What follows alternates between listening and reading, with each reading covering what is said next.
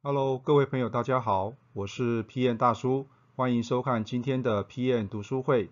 在分享今天的这本书之前呢，请帮我们按赞、订阅、分享以及开启小铃铛。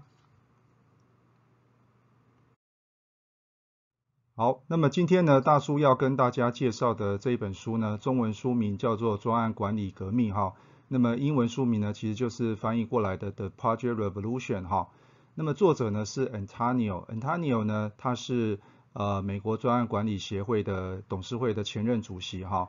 那么过去二十多年里面呢，他都一直在做专案管理相关的一些工作哈。那么也有很成功的一些代表作，那么也有一些失败的专案哈。所以他把这样的一些经验呢，把它写成了这一本书哈。所以呢，不管你今天是不是 PM 也好哈，或是主管层级也好，其实这本书呢，我相信呢，都对你非常的有帮助哈。那么尤其是等一下大叔会介绍，就是这本书的整体的一个核心的框架哈。那么尤其是对于 PM 来说的话，那么你可以学习的应用这样的方式呢，在你的呃未来的专案管理上面哈。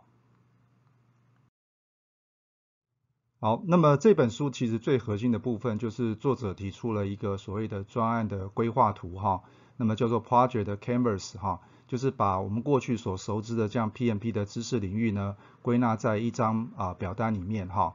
那么我们先来看一下这四大领域，第一个就就是坏坏的部分呢，就是占百分之二十。所谓的坏就是为什么你要做这个专案的理由，跟它所能达成的效益是什么哈，还有你的目的跟你的热情哈。那这个部分如果没有定义好的话呢，其实专案就注定要失败了哈。那么第二个是户的部分哈，也就是专案的发起人是谁哈，还有你什么人该负责什么样的工作哈。那么这个部分呢占百分之二十哈。再来就是专案的主体的部分了哈。那这专案的主体呢，其实包含硬体层面跟所谓的软体层面哈。那这部分呢就包含了啊占了百分之五十哈。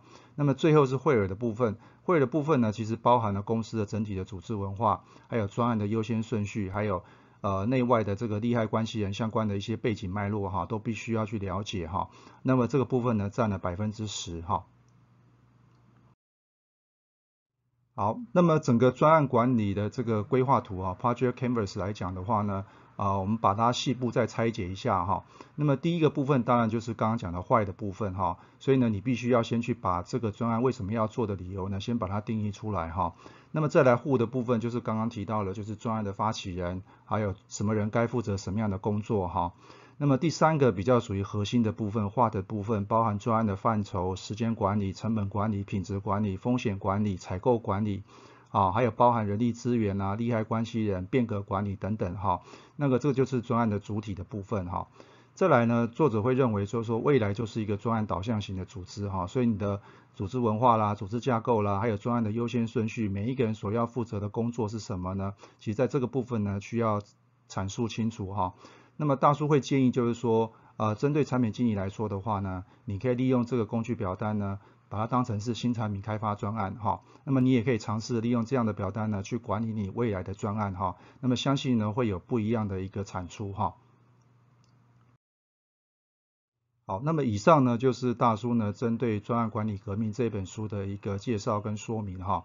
如果你想获取更多的知识内容的话呢，欢迎加入我们的产品学院哈，里面有非常多的简报档以及心智图供大家浏览哈。那么也欢迎订阅我们的 YouTube 频道哈，帮我们按赞、分享、订阅以及开启小铃铛。我是皮燕大叔皮燕读书会，我们下次见。